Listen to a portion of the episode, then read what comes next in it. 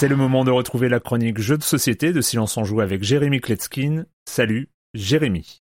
Salut Erwan, cette semaine un épisode un petit peu particulier parsemé de petites anecdotes personnelles, toutes liées évidemment au jeu dont je vais vous parler aujourd'hui. Commençons par cette initiative qu'on a eue en famille de jouer à un jeu, comme ça, voilà, euh, spontanément. J'ai environ 600 jeux dans ma collection, il y en a plein auxquels je n'ai pas encore joué. J'en ai donc sélectionné trois assez rapidement, je les pose sur la table et là il y a mon jeune fils de 8 ans qui me regarde. Papa, aujourd'hui j'ai pas envie de jouer contre vous, j'ai envie qu'on joue ensemble. Il venait de me proposer de jouer à un jeu collaboratif. Ah. Et, et là moi, bah forcément je suis sous le choc. En temps normal je l'aurais déshérité mais là j'ai tenté l'empathie et euh, j'ai accepté de considérer sa requête. Je me suis donc connecté sur BGG où j'ai répertorié plus des trois quarts de ma collection. En passant, j'ai appliqué des notes à chacun, donc si ça vous intéresse, demandez-moi, je vous donnerai le lien dans le forum de Silence on Joue. Enfin voilà, j'ai utilisé le moteur qui permet de filtrer en fonction de certains euh, critères et j'ai choisi collaboratif. Et donc je ne possède que 10 jeux collaboratifs. Et la deuxième anecdote, les plus anciens auditeurs se souviendront peut-être que je suis aussi auteur de jeux de société. J'ai récemment signé un jeu avec le plus gros éditeur chinois qui s'appelle Broadway, je connaissais évidemment de nom, mais je ne pensais pas avoir de jeu. Et donc parmi les 10, je vois ce nom Dim Sum Jam, un jeu de Broadway collaboratif auquel je n'ai pas encore joué, acheté à Essen en Allemagne il y a quelques mois quand il y avait encore des festivals. Et la troisième et dernière anecdote, avec quelques amis, on organise chaque année une game jam, donc plus de 500 personnes qui viennent faire un hackathon de jeux de société. Il y a deux ans, le thème c'était la bouffe, et donc la moitié des équipes ont tenté de faire des versions euh, jeux de plateau de Overcooked,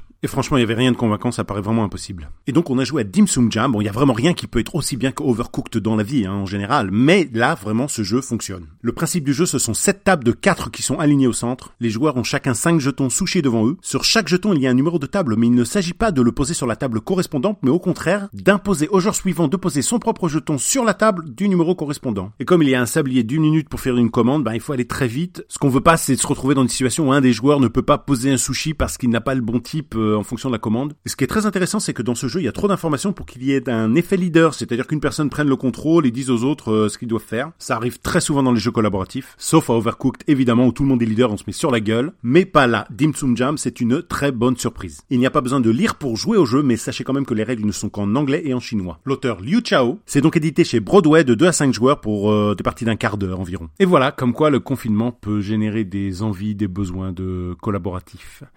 Vivement que ça se termine. Bye bye.